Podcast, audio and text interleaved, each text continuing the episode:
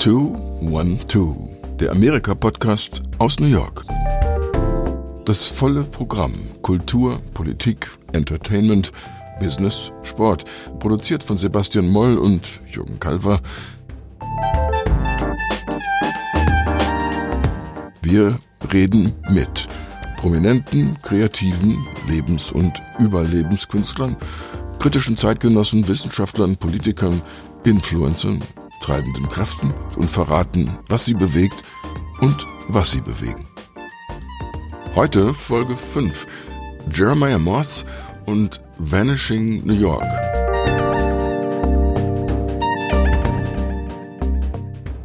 Meine Stadt wurde New York, als ich an einem feuchten, stickigen Sommermorgen verschwitzt und übermüdet aus dem Bus stieg. Der silberne Greyhound war durch den Lincoln Tunnel nach Manhattan gefahren, von dessen Ausfahrt aus man über den Hudson hinweg auf die Stadtlandschaft einen letzten Blick werfen konnte, die wie in einem Dampfkessel garend dalag, bevor man eintauchte in das Dunkel und wieder auftauchte in den Straßen, in denen eine beinahe behäbige Unruhe herrschte. Eine Unruhe, hinter der es in einem fort brummte und brodelte, brütete und bröckelte. Es vergingen mehrere Jahre, bis ich wiederkam, um in New York zu leben und zu arbeiten. Aber so groß der Abstand auch gewesen war, das Gefühl des ständigen Eintauchens und Auftauchens kehrte sofort zurück. Manchmal provozierte die Spannung ein Prickeln auf der Haut, das einem nach draußen trieb. Manchmal verursachte sie einen Zustand, der einem vorkam, als könnte man ersticken, an den Eindrücken, an der Enge, an der Hitze, an dem Lärm.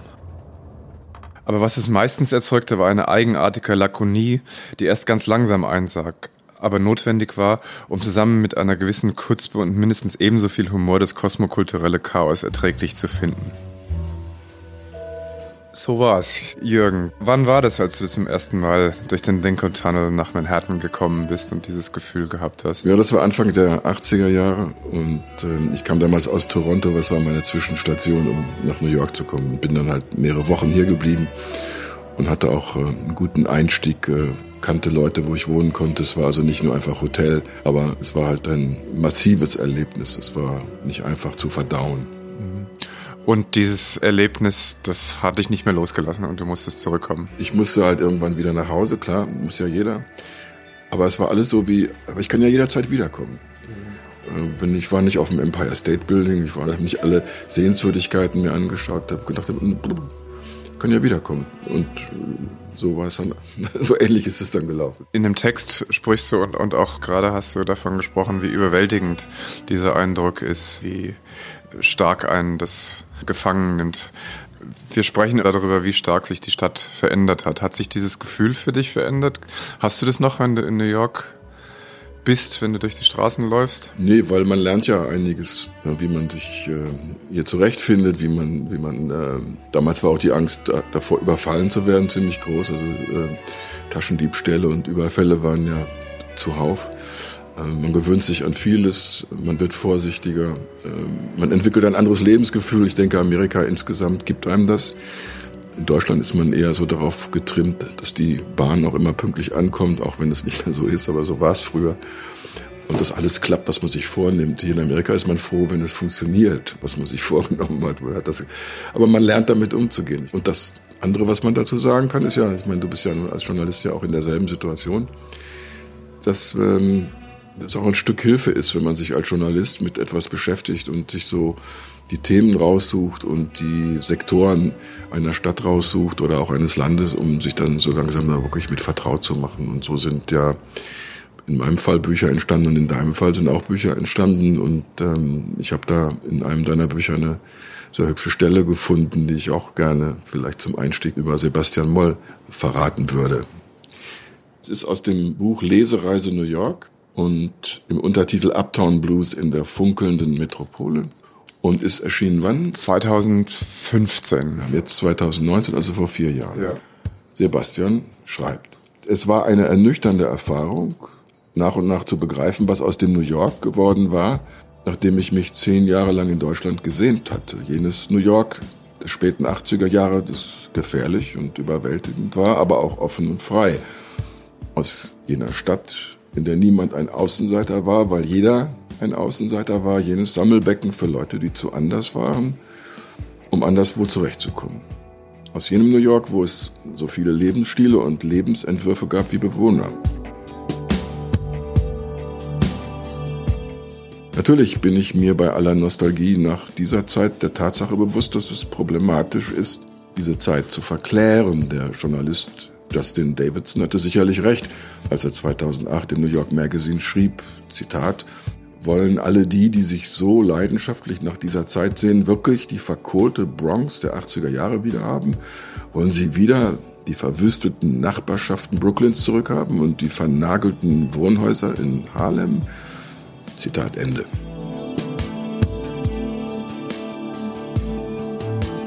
Jeder Stadtsoziologe, der eine weitere historische Brennweite hat, wird einem erklären, dass diese Zeit nur eine Übergangsphase von der industriellen zur postindustriellen Stadt war.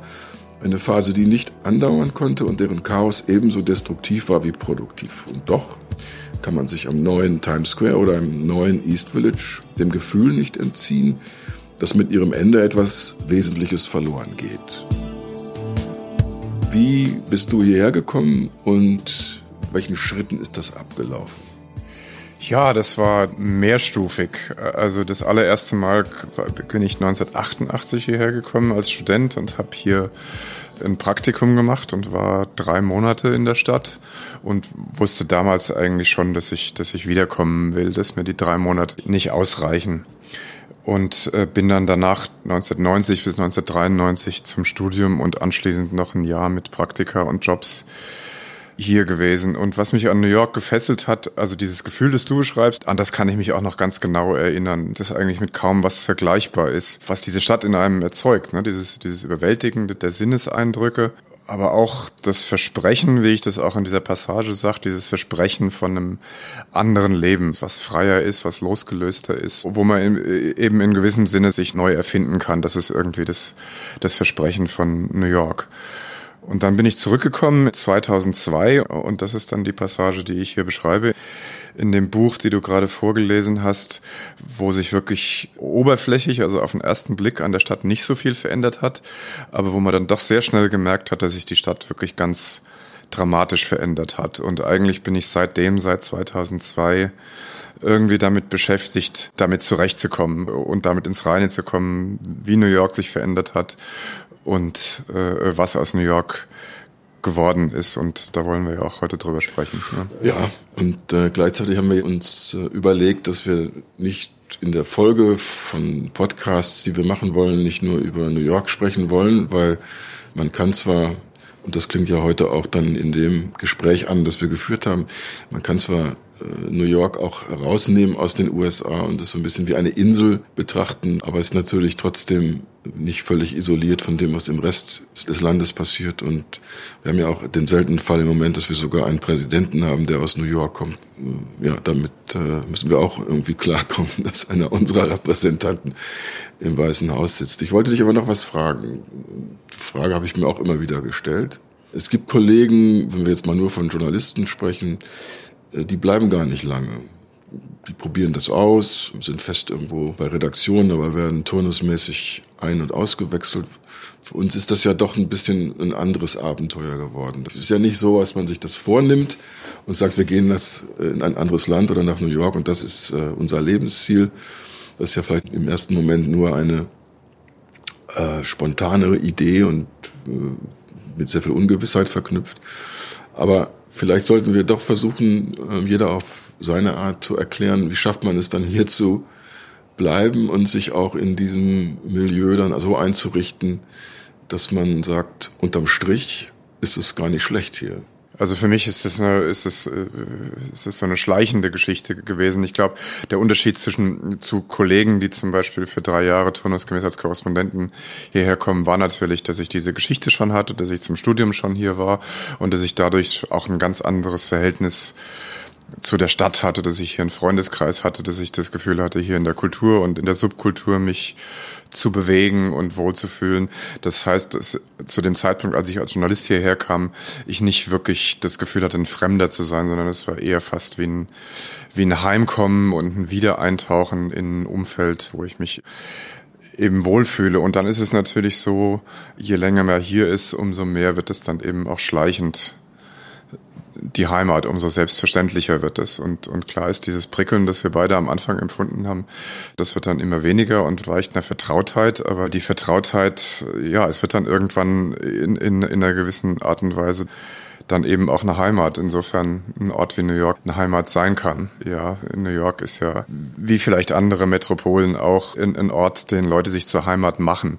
Ich glaube, E.B. White hat in seinem berühmten New York Essay gesagt, die, die besten New Yorker sind diejenigen, die sich New York ausgesucht haben, weil sie jeden Tag das zu schätzen wissen, was New York zu bieten hat und, und oft auch viel besser über New York Bescheid Und im Unterschied zu denen, die gestrandet sind. Also für mich, ähm, wenn ich mir die Frage selber nochmal vorlege, da ich aus der Provinz komme, aus dem Sauerland, kenne ich das Gefühl, dass man an Wochenenden als Teenager, sobald man Führerschein hat, durch die Gegend fährt und äh, in Kneipen landet, Diskotheken oder so und am Ende des Wochenendes immer das Gefühl hat, dass man zwar eigentlich versucht hat, den Ort zu finden, wo was los ist, aber doch gemeinschaftlich feststellt, dass man den nicht gefunden hat, auch wenn man es jedes Wochenende neu treibt. Und eine Zeit lang hat in meinem Haus äh, auf der Upper West Side ein Kollege gewohnt, der aus der vergleichbaren Gegend in Nordrhein-Westfalen kam.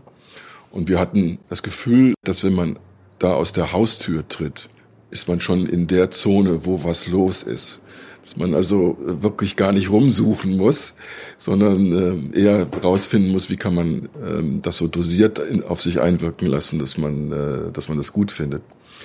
Und ich glaube, wenn man das mal kennt oder kennengelernt hat, dass man so abgespeist wird und so zufrieden ist, auch als Konsument von Abenteuer, Leben und so weiter, dann, dann hat man auch gar keine richtige Chance mehr zurück dahin zu gehen, wo man herkommt. Solange ich diesen Kitzel, dieses, diese Neugier habe und behalte.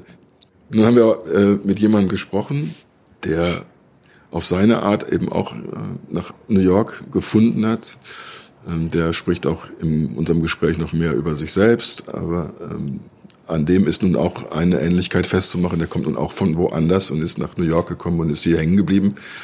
Aber der hat sich nun noch prononcierter als wir mit der Frage beschäftigt, was ist das für eine Stadt und wie verändert die sich? Und da du diesen Herrn äh, kanntest und ihn einladen konntest, wäre es vielleicht ganz gut, wenn du Sebastian mal kurz äh, ihn einführst. Also ich bin auf Jeremiah Moss durch seinen Blog aufmerksam geworden, vor ungefähr zehn Jahren schon. Der hieß Jeremiah's Vanishing New York, also Jeremiahs verschwindendes New York wo er im East Village, was ja eigentlich auch mein Ankerviertel in New York war, wo ich lange Zeit gelebt habe und auch gern und aus Überzeugung gelebt habe, äh, er hat angefangen damit zu dokumentieren, welche kleinen idiosynkratischen Läden alle verschwinden, einer nach dem anderen. Und daraus ist für ihn eine Reflexion erwachsen über die Veränderungen der Stadt und auch worüber wir äh, vorhin geredet haben, äh, wie, wie das sozusagen mit größeren gesellschaftlichen und politischen Entwicklungen eben zusammenfließt und davon auch abhängig ist. Und daraus ist sein Buch äh, entstanden, das heißt Jeremiah's Vanishing New York, wie sein Blog das ist vielleicht noch, noch ein kleiner Einwurf. Also Jeremiah ist für ihn ein, ein, Pseudonym, unter dem er schreibt. Und er hat es deshalb gewählt, weil die biblische Figur Jeremiah in der amerikanischen Kultur eine große Rolle spielt.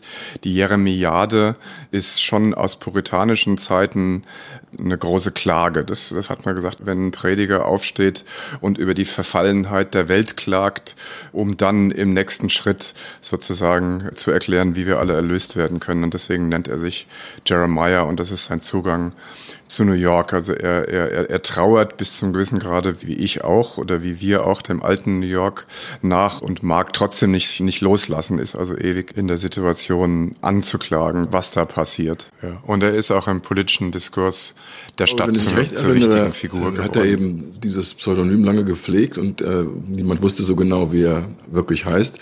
Ich glaube, er hat dieses äh, Spiel auch ganz absichtlich äh, vorangetrieben.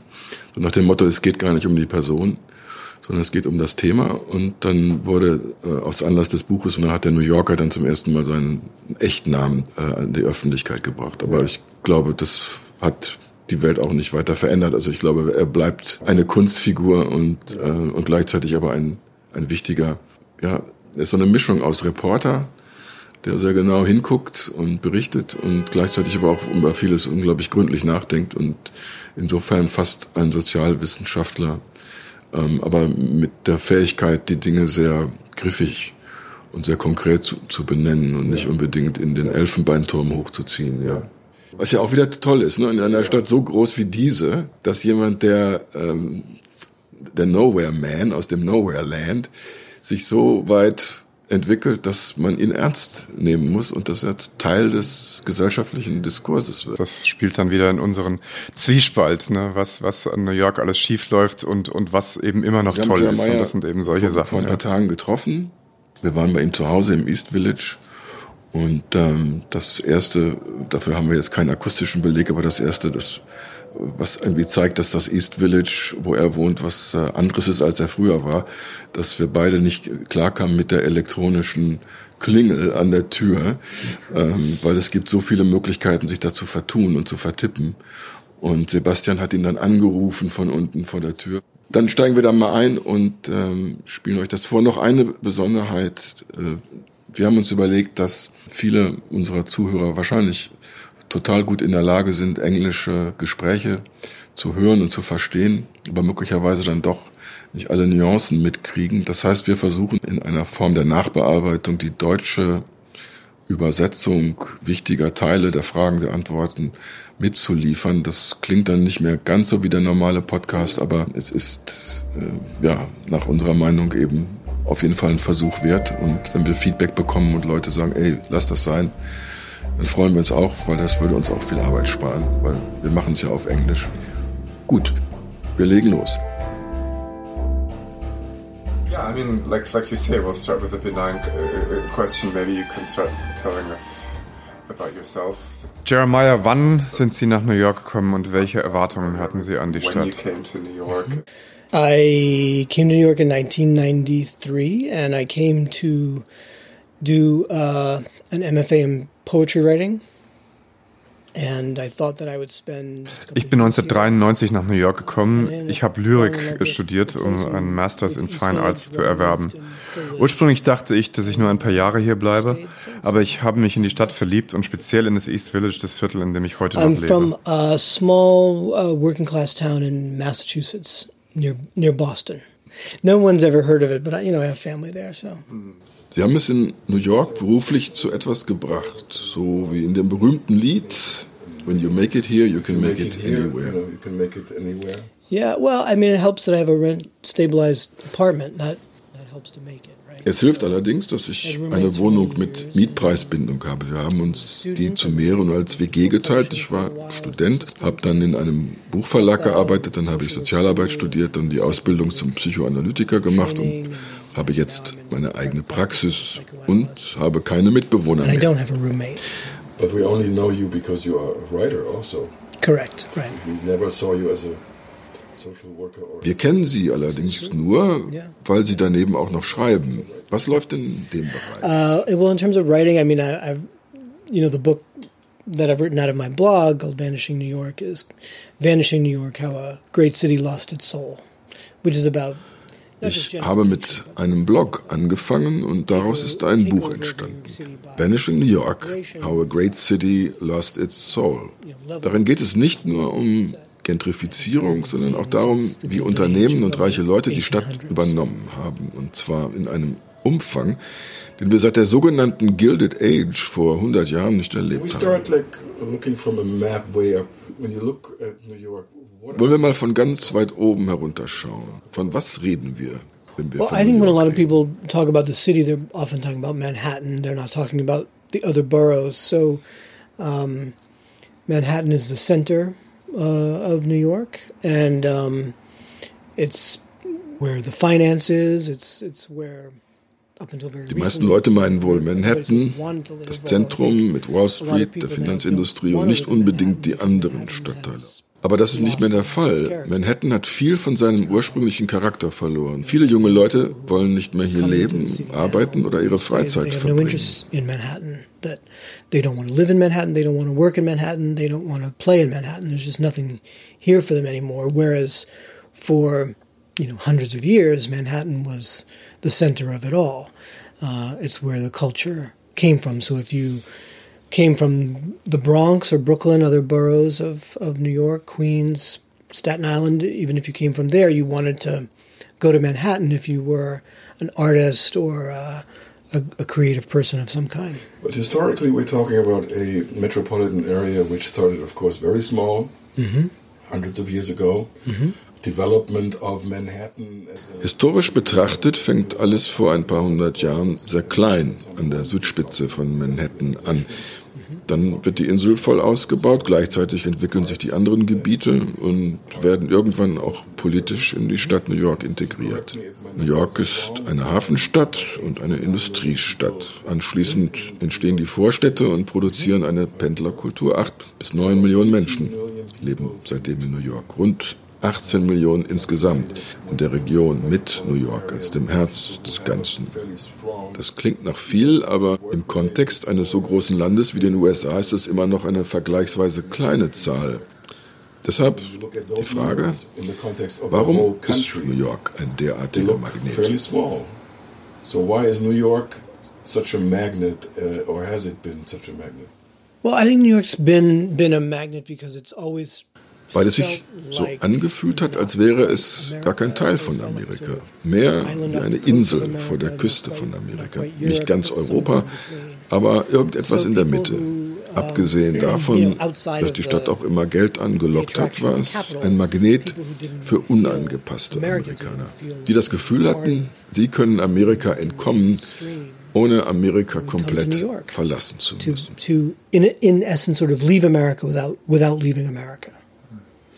So the title of your blog, as well as of your book, is "Vanishing New York and How a Great City Lost Its Lost Its Soul." Der Titel Ihres Blogs und Ihres Buches ist "Das Verschwinden in New York, wie eine große Stadt ihre Seele verloren hat." Wann haben Sie angefangen, diesen Verlust zu spüren? came here was that immediately did your first experience with of coming here start with a disappointment or was it a gradual process A little, a little of both. I think you know. Again, I came in 1993, Wie schon gesagt, ich bin in den 90er Jahren hierher gekommen und die 90er Jahre waren wirklich das letzte Aufbäumen der Seele von New York. Es gab damals eine Rezession und das hat sicher dazu beigetragen, dass die Stadt noch halbwegs bezahlbar war. but you know, going going to the places, you know, where the the beats had gone, or you know, I was a poet, so. Ein wichtiger Grund für mich als Dichter hierher zu kommen, waren allerdings die Beat-Poeten, die New York School mit Dichtern wie Frank O'Hara. Diese Subkultur war damals schon verschwunden, aber im East Village gab es immer noch eine sehr lebendige kreative Kultur. Das East Village ist seit mehr als 100 Jahren ein Biotop der Sub- und Gegenkultur. Und dieser Geist war durchaus noch lebendig. Aber nach dem 11. September und der Wahl von Michael Bloomberg zum Bürgermeister war ein ganz dramatischer Wandel in der Stadt spürbar. Is when I really started to notice this massive change. When I say after 9/11, that's also after Mike Bloomberg became the mayor, and those two things. The city was already changing in this particular kind of direction, but Mayor Bloomberg and 9/11 really, really sort of pushed it over the edge, um, and that's where I I mark uh, the moment when the city really turned in a big way. could you talk about that a little more you talk about bloomberg and 9-11 both of which more or less helped that this uh, happened Wie machte sich dieser dramatische Wandel nach dem 11. September bemerkbar? events helped push gentrification Yeah. into over into overdrive or Yeah. the loss of the soul Sure. of, of the city Well, for one, I, I really believe that Bloomberg would not have become mayor if 9 11 hadn't happened. That um, Giuliani, at the time, Mayor Giuliani, was not a popular mayor. But Ich glaube, Bloomberg wäre niemals Bürgermeister geworden, wenn es den 11. September nicht gegeben hätte. Es gab damals den weit verbreiteten Glauben, dass wir einen wohlhabenden Geschäftsmann brauchen, einen Businessman, der uns durch die Folgen der Terroranschläge führt, die ja das Herz des Finanzdistrikts zum Ziel gehabt haben. CEO, we needed this wealthy businessman to save New York from financial ruin after 9/11 had hit, you know, the, the financial district. Companies, corporations that were uh, located in downtown and were affected directly or indirectly by what was going on. And part of it was that the transportation system was no longer really functioning. You know, an important subway station was no longer available to move people around. Um, they were looking for other locations to move their offices to, and they could not necessarily. Firmen haben nach dem Anschlag sehr schnell Downtown New York verlassen und haben sich zum Beispiel in New Jersey auf der anderen Seite des Hudson angesiedelt. Plötzlich gab es im Finanzdistrikt jede Menge leere Bürogebäude. Das war sicher ein Impuls. Interessanterweise, Bloombergs Milliarden hat er ja an der Wall Street verdient. Downtown, right? The Wall Street area was always the financial industry, and, and suddenly it had lost a lot of its purpose. I think that's what I'm not.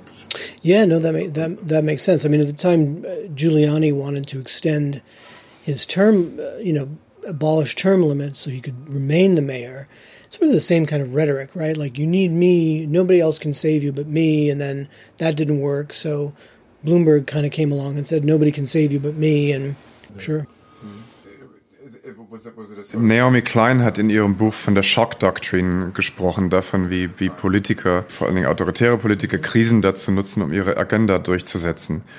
Hat Michael Bloomberg Ihrer Meinung nach die Anschläge des 11. September dazu genutzt, seine eigene Agenda der Hypergentrifizierung, wie Sie es nennen, durchzusetzen?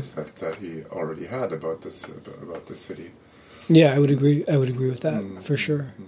The taking advantage of a crisis to, I mean, New York City had already gone through the, the neoliberalization. New York hatte vor dem 11. September bereits eine Entwicklung durchlaufen, die der Soziologe Julian Brash als Neoliberalisierung New Yorks bezeichnet. Der 11. September und Bloomberg haben diesen Trend nur beschleunigt, jene technokratische, autoritäre Art und Weise, die Stadt von oben herab zu Only führen. that kind of leadership would work in such a crisis. Was genau war denn die Vision, die Bloomberg von der Stadt hatte? Was war denn seine Well, Agenda? he he saw New York City as a, um, in his words, a luxury product, and um, one of the one of the books I recommend by uh, looking at my bookshelves, Julian Brash. Bloomberg hat die Stadt einmal ganz unverhohlen als Luxusprodukt bezeichnet. Bloomberg sieht sich als eine Art CEO der Vermarktungsgesellschaft von New York. Die Bürger der Stadt wurden zu reinen Konsumenten a degradiert. Der Bürgergedanke verschwand mehr und mehr völlig aus der Stadt. Das ist eine ganz, ganz entscheidende Verschiebung, wie ich finde. Die Leute, die heute in der Stadt leben, werden nicht mehr als Menschen betrachtet und behandelt, die daran beteiligt sind, die Stadt zu formen, die sich daran beteiligen, die sich engagieren, die die Geschicke der Stadt bestimmen, die demokratisch an der Stadt teilhaben. Es geht stattdessen nur noch ums Kaufen. Es geht darum, was die komfortabelste Art und Weise ist, Dinge zu erwerben, wie man am besten Luxusgüter bekommt und wo man Schnäppchen findet. What is the most convenient uh, thing you can get? What is the most luxurious thing you can get? Uh, what what kind of bargains can you get? Um, and competition. But when you have a city that has lost uh, some of its underpinnings, so the port is, is one uh, important peg to a lot of activity, which in the case of Manhattan also meant uh, warehousing, Die. Stadt hatte allerdings bereits vorher einen Teil ihrer Wirtschaftsaktivität eingebüßt. Es ging der Hafen verloren, deshalb standen Lagerhäuser in Soho und Tribeca leer. Die verarbeitende Industrie büßte ihren Standortvorteil ein. Es passierte so ähnlich wie in anderen Zentren Amerikas auch. Boston ging halb kaputt, Cleveland noch mehr, Detroit ist noch immer halb kaputt. Überall war man gezwungen, eine Lösung zu finden, also auch in New York. In, in And we can look at other American cities. I think in American cities, it plays out uh, bolder in, in many cases. Boston was in a bad place. Cleveland still is in a bad place. Detroit still is in a bad place. The reason for a lot of this need to figure out something was probably um, the bad situation that a city like New York was in before you came. um, Well, yeah, and I would say you know we have to ask why was New York in a bad situation, right? And and and looking at how the leaders of the city created that situation through, and the federal government too, through uh, you know the use of redlining, racist housing policy to drive. Drop dead New York. Yeah, and to drive white people out of the city and into the suburbs, and to and to keep black people out of the suburbs with whites only covenants, and then Wir müssen uns aber fragen, warum war New York in einer solch üblen Situation? Und wir müssen uns anschauen, was die Politiker und die Stadtverwaltung und die Bundesebene gemacht haben. Zum Beispiel eine rassistische Wohnungspolitik, die dafür gesorgt hat, dass Weiße in die Vorstädte zogen und dort unter sich bleiben konnten. Dafür, dass die Stadt kaputt ging, in der irgendwann die Mehrheit der Bevölkerung aus Schwarzen und Latinos bestand. Die Führungsschicht der Stadt hat versucht, die Stadt zu zerstören. Die Deindustrialisierung geschah sehr gezielt. Leider wird das immer so verkauft, als wäre es ein natürlicher Vorgang gewesen. Einfach so passiert. Wir können das bei Hudson Yards sehen. Das war eine Industriezone, aber diese Leute wollten keine Industrie auf Flächen, deren Wert um ein Vielfaches steigt, wenn man dort Wohngebäude und Geschäfte errichtet.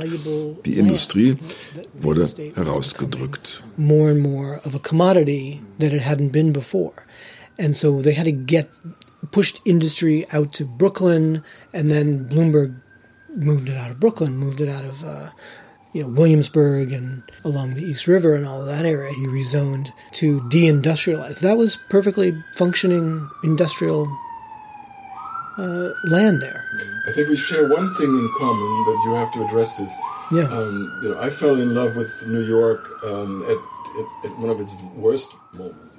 Ich habe mich in New York in eine der schlimmsten Phasen verguckt, aber es besaß zur gleichen Zeit eine unglaubliche Faszination, denn es war ein sehr kreativer Moment in den 80er Jahren. Breakdance, Hip-Hop, Graffiti-Kunst. Einer der Beteiligten, der Graffiti-Künstler John Matos, dessen Tag ist Crash, hat seine Beteiligung als regelrechte Rebellion beschrieben, während das, was die Künstler damals taten, als Vandalismus galt. Then you had to figure out times to go paint these things in the middle of the night, sneak into train yards. It was very, very deep and very developed. Du musstest die Farbe klauen, dich mitten in der Nacht in die U-Bahn-Depots schleichen, aber ich glaube, diese rebellische Haltung hat die meisten Leute angezogen. Waren Sie davon auch fasziniert? Also fascinated by the fact that there was something going on here and you would want to know what it is or participate? Oh yeah, abs- absolutely. I mean, I was. You Ja, know, again, absolut. Ich bin als Lyriker hierher gezogen. Mich haben hauptsächlich die Lyriker fasziniert. O'Hara war, so sagte Ruth Fühner zum 50. Todestag des Poeten im Deutschlandfunk, urban, unmittelbar, durchlässig fürs Triviale und die Populärkultur. Viele seiner Gedichte waren schlicht Ersatz für ein Telefongespräch. Die Beat-Poeten, die für Jeremiah Moss so faszinierend waren und die ihn in die Stadt gezogen haben, haben sich Ende der 50er Jahre im East Village eingenistet, das damals noch in erster Linie ein Einwandererviertel war. Damals kam Jack Kerouac als erster ins East Village und mit ihm kamen dann Allen Ginsberg und William Burroughs und auch der von Jeremiah Moss so geschätzte Frank O'Hara. Ada Calhoun, die ein vielbeachtetes Buch über das East Village geschrieben hat, schreibt davon, was die Beat-Poeten im East Village gesucht haben. Und das war einfach eine Alternative zu dem vermufften Lebensstil des amerikanischen Mainstreams. Und im East Village konnten die Beat-Poeten Alternativen in Gegenentwurf zum bürgerlichen Leben in den USA leben. Und die Beat-Poeten haben eigentlich das East Village dann zu dem gemacht, was es in den 80er und 90er Jahren geworden ist, was also tatsächlich immer ein Refugium war, den Namen einer amerikanischen Gegenkultur verdient. Und das war das East Village eigentlich durch und seit den Beat-Poeten Ende der 50er Jahre. They wrote a lot about Frank O'Hara in particular. Wrote a lot about the streets. So Frank O'Hara war ein Flaneur und hat viel über die Straßen von New York geschrieben. Zitat, ich gehe in den Zeitungsladen, ich besorge mir eine Zeitschrift und eine Schachtel Gauloise und dann lese ich, dass Bill Holiday gestorben ist. Zitat Ende. Das ist eines seiner berühmten Gedichte. Nach diesem Leben habe ich gesucht. But I wanted that kind of street life. Haben Sie dieses Leben der Straße, das den Flaneur des Frank O'Hara angezogen hat, noch vorgefunden? That still? Oh yeah, in the '90s it was very much here. Walking through the streets, I mean, we had we didn't have all these chain stores. We certainly didn't have them in the East Es war in den Village. 90er Jahren noch immer sehr stark vorhanden und spürbar. Es gab damals noch nicht überall diese Kettenläden, die es heute gibt. Das East Village war voller kleiner Läden, die kauzig und charaktervoll waren. Am Ende läuft doch alles auf bezahlbare Miete hinaus. Wenn man bezahlbaren Wohnraum hat, dann findet man Künstler, dann findet man Exzentriker. Und diese schrägen Typen gibt es auch keine schrägen Momente. Davon gab es hier im East Village, als ich gekommen bin, noch reichlich. Man konnte ihnen begegnen, man konnte sich mit ihnen unterhalten, man konnte einer von ihnen werden. Odd people and, and the city in general, and you would encounter them, and you could talk with them, and and you could be one of them. You've been accused of Man hat sie oft der Nostalgie beschuldigt, einer Nostalgie nach einem bestimmten flüchtigen historischen Augenblick in jedem Übergang zwischen der industriellen und der postindustriellen Stadt, der doch von vornherein vergänglich war. Was entgegnen Sie auf diesen Vorwurf? How do you defend it? uh, I don't know what happened to nostalgia, but somewhere along the way I got a bad reputation. Um, and ich weiß ehrlich gesagt nicht, wie das passiert ist, aber irgendwann hat Nostalgie bei uns in Amerika einen schlechten Ruf bekommen. Ich finde das eher dubios. Ich glaube nämlich, dass der Neoliberalismus und Antinostalgie zusammengehören.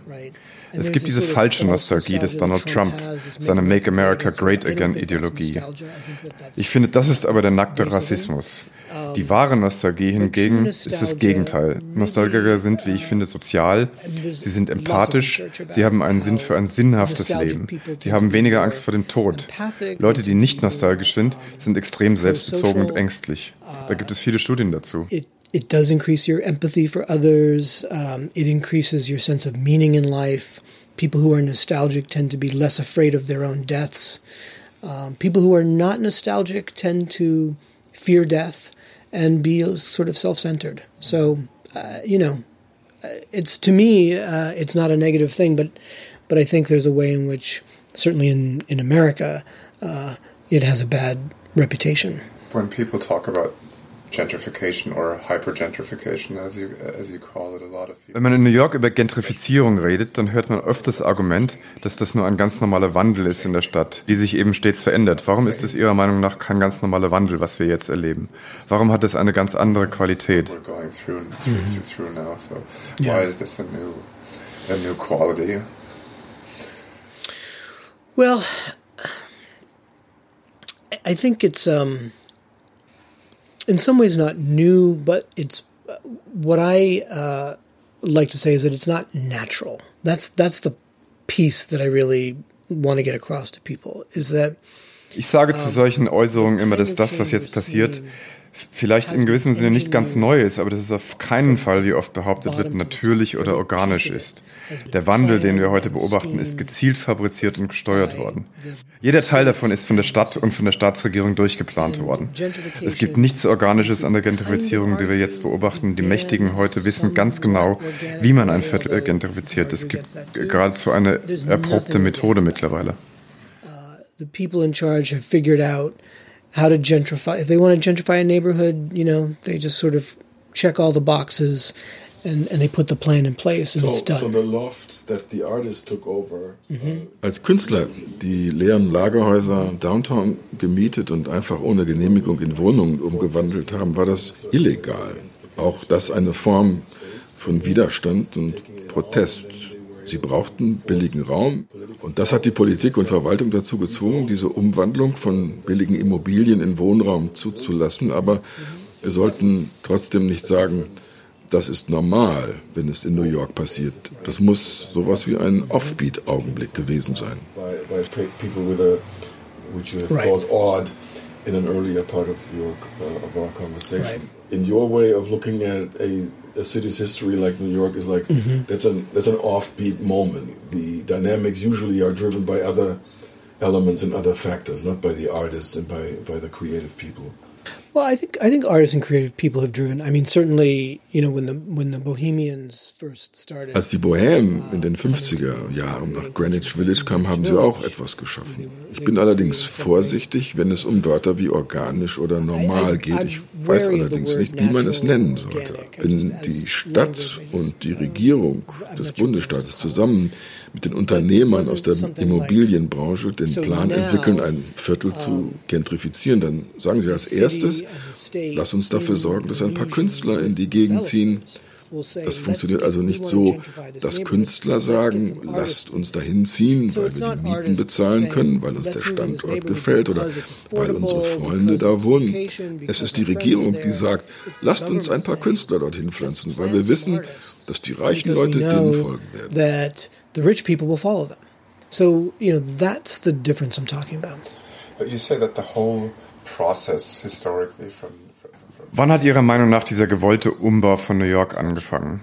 when would you say that uh, began? I think in, ter- in terms of gentrification, I would say that that started as um, urban policy and Ich würde sagen, dass es als städtebauliche Politik ziemlich genau auf die fiskalische Krise der Stadt in den 70er Jahren zu datieren ist. Damals haben sich die Banken geweigert, Obligationen von der bankrotten Stadt zu kaufen. Es wurde eine Kommission eingesetzt, die vorwiegend aus Bankern bestand, um die Finanzgeschäfte der Stadt zu regeln. going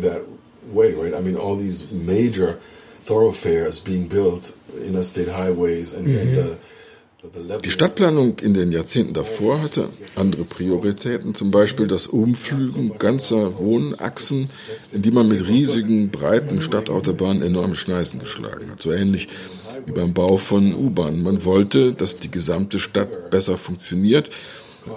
Wir reden aber hier von der Phase, in der ganze Stadtteile als Ware gehandelt werden. right? Similar to how at one point in the in the history a subway is it put in as a an idea to solve a a, cle- a clear issue uh, Sure. moving people, right?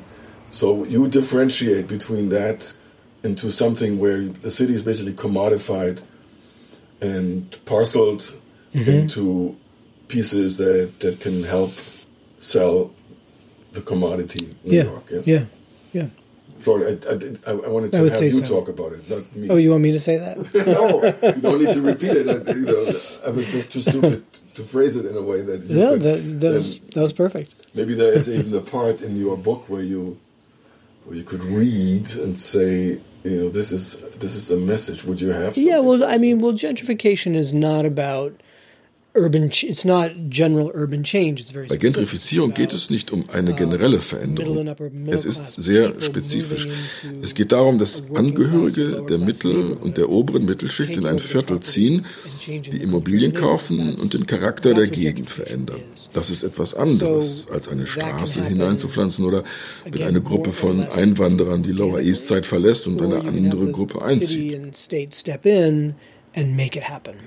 And that's very different from putting in a road. It's very different from a group of immigrants moving into the Lower East Side and another group of immigrants moving out. That's not gentrification. That's just urban change. Auf der Westseite von Manhattan die Hudson Yards. Das ist ein komplett neuer, vom Reißbrett geplanter Stadtbezirk, den manche als einen reinen, abgeschotteten Tummelplatz für die Superreichen bezeichnen.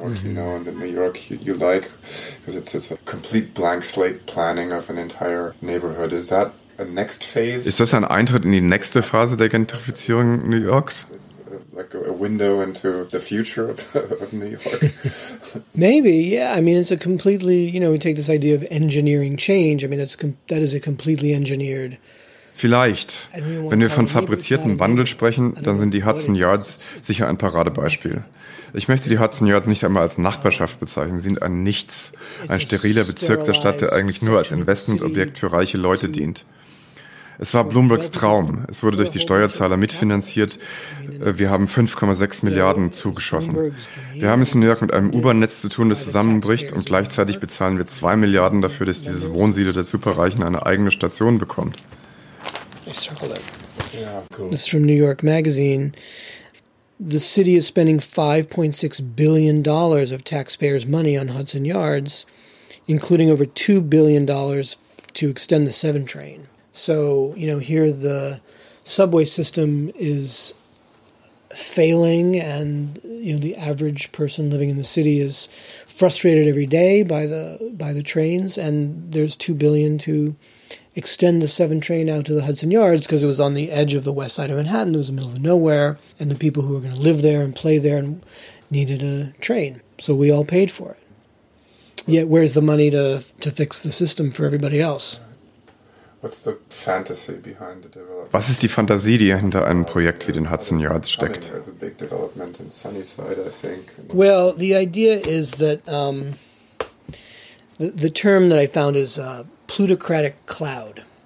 So this idea that Ein Journalist hat die Hudson Yards als plutokratische Wolke bezeichnet. Ich finde das einen guten Begriff. Der Gedanke dahinter ist, dass die Reichen sich völlig abgeschirmt durch eine Welt bewegen können, die von jedem und allen anderen beschützt ist. Die Hudson Yards sind eine Blase, in welcher die Superreichen eintauchen können. Man kann dort arbeiten, man kann dort wohnen, einkaufen, es gibt ein kulturelles Angebot. Man muss nie mehr auf die Straße gehen und sich mit dem schmutzigen Chaos der Stadt auseinandersetzen. Urbanes Leben ist aber chaotisch. Die Hudson Yards sind eine eine homogenisierte, sterilisierte Antistadt. Of urban life. Urban life is supposed to be chaotic, it's supposed to be dirty, it's supposed to be messy. It's not supposed to be sterilized um, and homogenized. That's that's an it's an anti-city. You could say at least, well, they're using a space that has not been well uh, developed, so it's basically uh, filling a void. When you look at the High Line as an example, Man könnte sagen, in Hudson Yards wird ein Vakuum gefüllt. Und wenn man sich dann die Highline anschaut, könnte man sagen, da geht es um eine andere Dynamik. Das gilt auf eine andere Art und Weise auch für die Veränderungen in Harlem. Es passiert alles in derselben Phase, aber es ist auch immer ein bisschen unterschiedlich. Könnten Sie uns erklären, wie solche unterschiedlichen Konzepte in derselben Stadt zur selben Zeit entstehen und wie sie umgesetzt werden? how these separate targets come up in people's minds, and they happen probably for somewhat different Well, I think where my where my thoughts go is that in all those cases, um, the people who want to see these changes might perceive or say that there's nothing there, or that there's a void there. Right? There was not nothing there at Hudson Yards. Für alle diese Fälle gilt im Grunde, dass uh, Leute, die für Veränderungen plädieren, behaupten, dass in diesen Gegenden nichts existiert oder dass es dort ein Vakuum gibt. Hudson Yards war nicht leer. Da war kein Nichts. Als ich hingegangen bin und mit den Leuten dort geredet habe, habe ich shops, festgestellt, dass es dort jede Menge gab. Kann sein, dass dir das nicht gefällt, die Tankstellen, die Autoreparaturwerkstätten, die Stallungen für die Kutschpferde, die in Central Park im Einsatz sind, ein Striptease-Club. Viele kleine Betriebe und ein paar Menschen, die dort gewohnt haben. There was one guy I wrote about in my book who had a mechanics garage, and I went in and I talked to him because he his building was sold and he was kicked out, and um, he was in that upper part of the High Line going into the Hudson Yards, and he, um, you know, every weekend he would have a barbecue on the street for homeless people.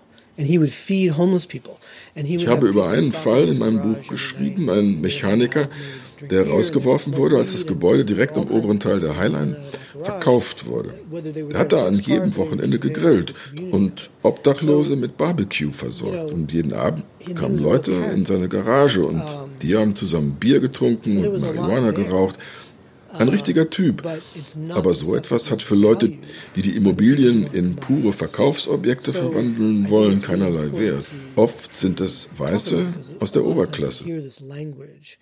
I hear it a lot of, well, there was nothing there, there's nobody there.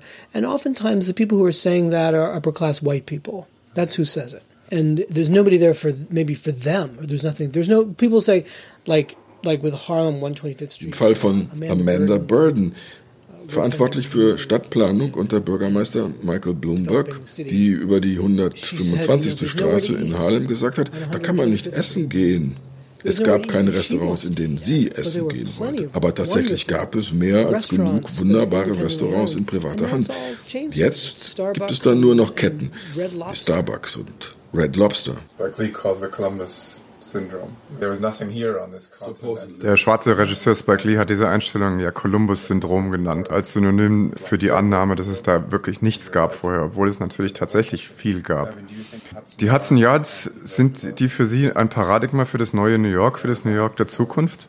the generic city and that that's where New York is going? I hope not. I my hope is that um, you know I was very excited by the defeat of Amazon, and that feels to me like this turning point in the city where you know Hudson. Ich hoffe nicht.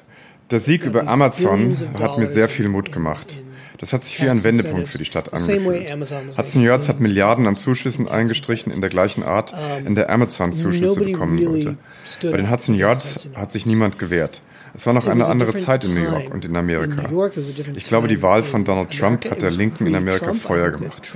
Wenn Amazon vor Trump gekommen wäre, hätte wahrscheinlich niemand Widerstand geleistet. Aber jetzt gibt es diese ungeheure Mobilisierung gegen solche Dinge. Meine Hoffnung ist, dass New York beim nächsten. Projekt wie den Hudson Yards aufstehen und sich wehren wird. uh, you know, my hope is that if there was going to be a future Hudson Yards, that the people of New York would stand up and defeat it. Yeah, but talking about this Amazon uh, example, Yeah. maybe you see it um, a little different from the way I see it. Vielleicht sehen Sie ja den Amazon-Fall auch etwas anders als ich. New York braucht meiner Meinung nach im Moment überhaupt nicht dringend Arbeitsplätze. Es ist eine große Stadt mit vielen Angeboten. Das kann man gar nicht vergleichen mit anderen Städten wie Cleveland oder Detroit, mit denen ich mich intensiver beschäftigt habe. In New York herrscht ein ungebrochenes Selbstbewusstsein, um nicht zu sagen Stolz. Eine Stadt mit Menschen, denen man zutrauen sollte, dass sie genug Widerstand entwickeln, um Fehlentwicklungen zu verhindern. Uh, yeah, no, I, I think not really. I, I don't. There's not been a whole lot of resistance in New York City until very recently, and this group mostly in Queens. Nein, nicht wirklich. Uh, es hat in der Vergangenheit nie viel Widerstand gegeben. Das scheint sich erst in jüngster Zeit zu entwickeln und auch nur in Queens. Das sind hauptsächlich junge Menschen, People of Color, Schwarze, Latinos, Studenten, die sich gegen dieses gigantische Monster gestemmt haben und diese neoliberale Politik, die dafür sorgt, dass viel Geld bei riesigen Firmen landet. In der Hoffnung, dass das dann runtertröpfelt bis in die unteren Schichten. Was es zum Beispiel an Widerstand in den 80er Jahren gab, ist in den 90ern einfach wieder verschwunden. Endlich gibt es wieder Leute, die kämpfen. Das ist eine deutliche Veränderung. It faded out. The 2000s faded. There was nothing. And finally, we're seeing people really stepping up and fighting back again. So I think that that's a shift. Well, you, you got involved Sie haben sich ja selber in die Politik eingemischt. Sie haben ein Gesetz skizziert und versucht einzubringen, das kleine Betriebe, Small Businesses schützt. Was waren dabei Ihre Erfahrungen? Uh, really difficult, you know, really, really difficult. I, and I don't know how much of it has to do with my demographic, the people who read me, although I think more and more young people are reading. Das war ziemlich schwierig, muss ich sagen. Vielleicht liegt es auch an den Leuten, die mich lesen. Das ist oft eine etwas ältere Zielgruppe, die etwas schwieriger zu mobilisieren ist als junge Leute. Es fällt vielen Leuten schwer zu verstehen, warum sie ein privates Geschäft retten sollen. Die Leute verstehen nicht, dass die Geschäfte vom System zerquetscht werden und dass diese Geschäfte in ihren Communities eine ganz zentrale Rolle spielen. Sie sind Knotenpunkte in einem Netzwerk und wenn man sie herauszieht, dann zerstört man die Gemeinschaft. I'd be lucky if six people showed up. I mean, it was really, I think it's also really hard.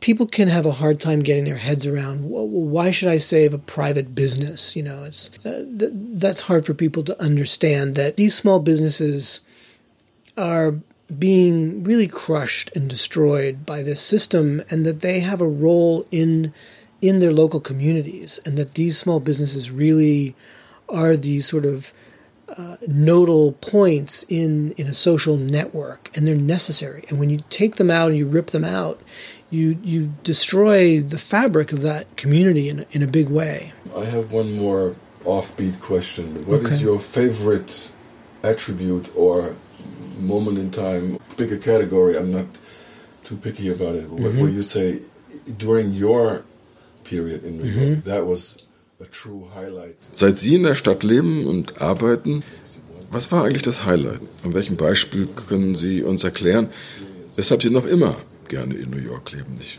gebe Ihnen ein Beispiel aus meiner Erfahrung. Die unmittelbare Reaktion der Menschen in New York nach den Anschlägen von 9-11. Ich habe das schon oft gegenüber anderen Menschen gesagt. Ich hätte während einer solchen Krise nirgendwo sonst sein wollen als in New York, weil die Menschen hier ganz besondere Empfindungen und Qualitäten haben, um mit so etwas fertig zu werden. I have said many times to people, there's no other place I would have wanted to be in a time of crisis like New York because of certain elements, qualities, sentiments um, that are, you know, that, that, have come together here. Yeah. So that would be my offering mm-hmm. to the mm-hmm. gods of, you know, what's so great about New York. Yeah, maybe yeah, you yeah. have something different, maybe even even a smaller little Yeah, yeah. Place. I think the the people were different, um, especially in the 90s. So Für mich war das einfach, dass die Menschen hier besonders in den 90er Jahren anders waren. Zum Beispiel hier im East Village. Das ist heute ein Viertel für junge Leute, die Geld haben. Es gibt junge Leute mit Geld, die kreativ sind und interessante Dinge tun, aber die Mehrheit, die jetzt hier sind, sind langweilig. Wirklich langweilig. They're boring. They're really, really boring.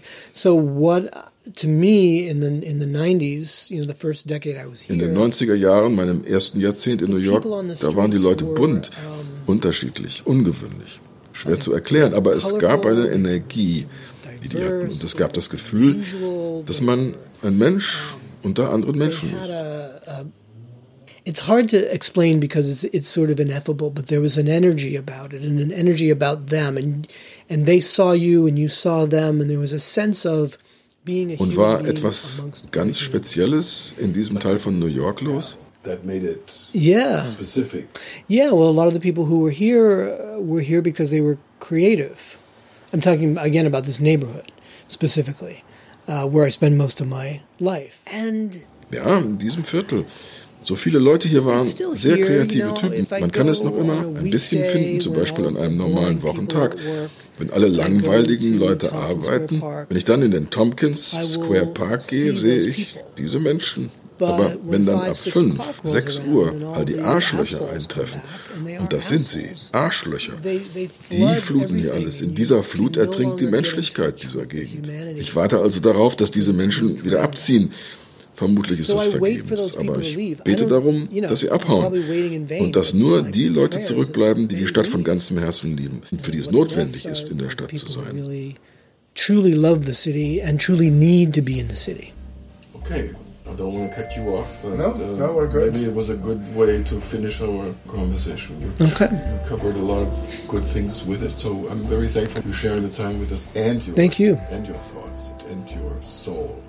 Thank you. We're Oh, looking and into your soul. the soul, I know. And you know, Hudson Yards, by the way, the slogan is the new heart of New York City, which I find incredibly offensive. That that is the heart of New York City now. In their dreams. In their dreams, yeah. Yeah. Thank you. Yeah. Yeah. Thank you.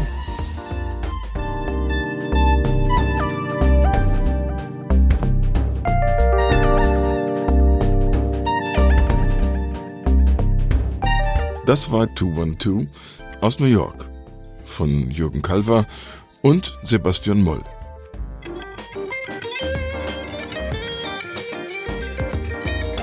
Wir beschäftigen uns mit Kultur, Politik, Entertainment, Business und Sport. Zwei erfahrene und gut vernetzte Amerika-Korrespondenten, die das ganze Land bereist haben, die das Lebensgefühl der Menschen kennen, die wissen, wie riesige Metropolen wie New York als Fluchtpunkt und Dampfkochtopf eines globalen Kulturbetriebs neue Ideen aufsaugen und sie dem Rest der Welt schmackhaft machen. Wir reden mit prominenten, kreativen Lebens- und Überlebenskünstlern, kritischen Zeitgenossen, Wissenschaftlern, Politikern, Influencern, treibenden Kräften und verraten, was sie bewegt und was sie bewegen. Wir reden über Themen von Belang. Wo und wie funktioniert Amerika? Warum ist ein Land so innovativ und so hinterwäldlerisch zugleich? Warum driften das Selbstverständnis Amerikas und die Realität oft so weit auseinander? Und wie geht das Land mit diesem Widerspruch um? Welche Figuren beeinflussen was in der wirtschaftlich immer noch stärksten Nation auf dem Planeten? Welche Namen muss man sich merken? Und wer beeinflusst die wichtigen Debatten?